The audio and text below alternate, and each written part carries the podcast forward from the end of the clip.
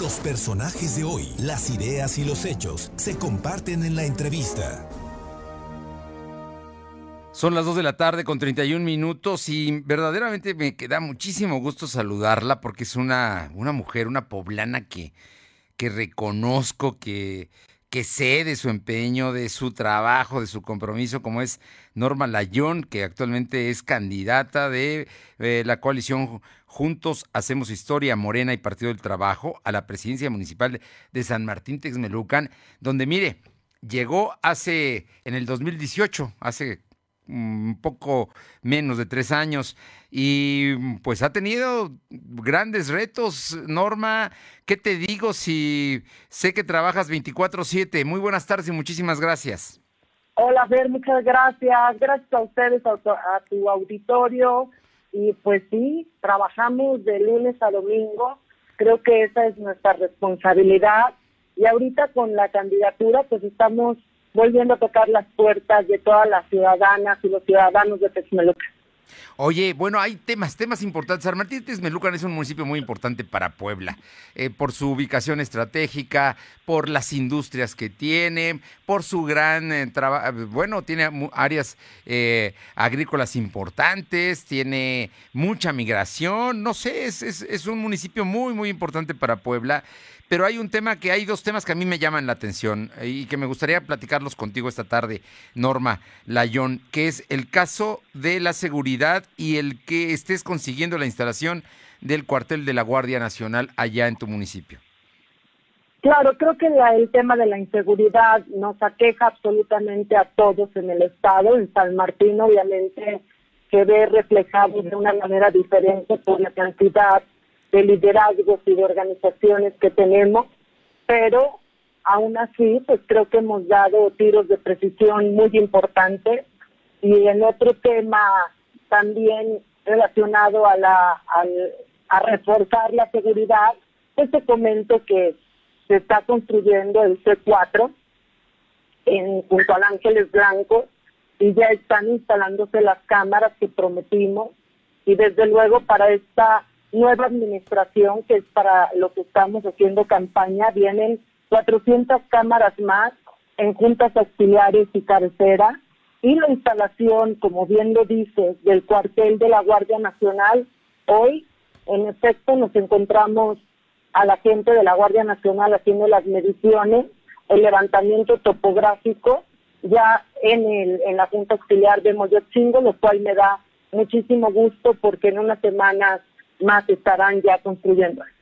Oye, bueno, pues eso que me, dices de la implementación de la tecnología, el tema del cuartel de la Guardia Nacional, que sin duda el que esté ahí en San Martín Texmelucan va a inhibir la presencia de muchos malosos, ¿no? Y por otra parte, el, el, trabajo que estás haciendo me parece muy importante. Pero tienes un programa que es Línea Violeta en Texmelucan. ¿Nos puedes platicar de él? Mira, este programa desde luego se creó para poder darle seguridad, darle apoyo y desde luego seguimiento a todas las mujeres, niños y niñas que sufran de violencia intrafamiliar. Esto es una línea de WhatsApp y ya tenemos pues obviamente nuestra página en internet, a nuestra también se les atiende de la misma manera y no se trata nada más de poner una línea o una página, sino llevarlas de la mano desde el momento que nos dicen que han sido víctimas de violencia hasta que logramos sacarlas de ese círculo vicioso, las empoderamos, las enseñamos a trabajar para que tengan pues un, una entrada económica y puedan mantener a sus hijos, a sus familias y no tengan pues que estar viviendo o siendo mantenidas por un golpeador. Oye, pues es un asunto muy importante. Yo digo, la verdad es que no conozco hasta ahora un programa similar y menos con los resultados que estás obteniendo, Norma Layón.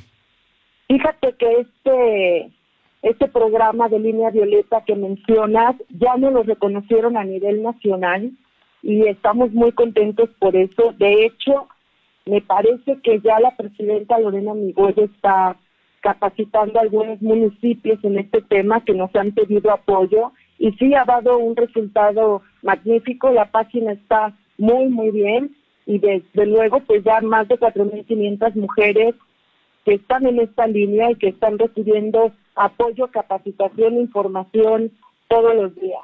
También quiero comentarte. Por favor. Hablando de tecnología, se acaba de contratar una plataforma, platicando con la presidenta, una plataforma que van a traer todos los policías y todos los de tránsito en el chaleco, conectada también a este C4, a este centro de, de control que está junto a Ángeles Blancos, y va a estar ahí identificado cada uno de los policías y de los de tránsito y se van a grabar todos sus turnos de trabajo en tiempo y forma con audio y video para que nosotros podamos erradicar la corrupción y que puedan identificar tanto los buenos elementos de los malos y viceversa y tomar acciones sobre esa medida. Bueno, todo esto, mucho de esto lo ha llevado a cabo Norma Layón como presidenta municipal.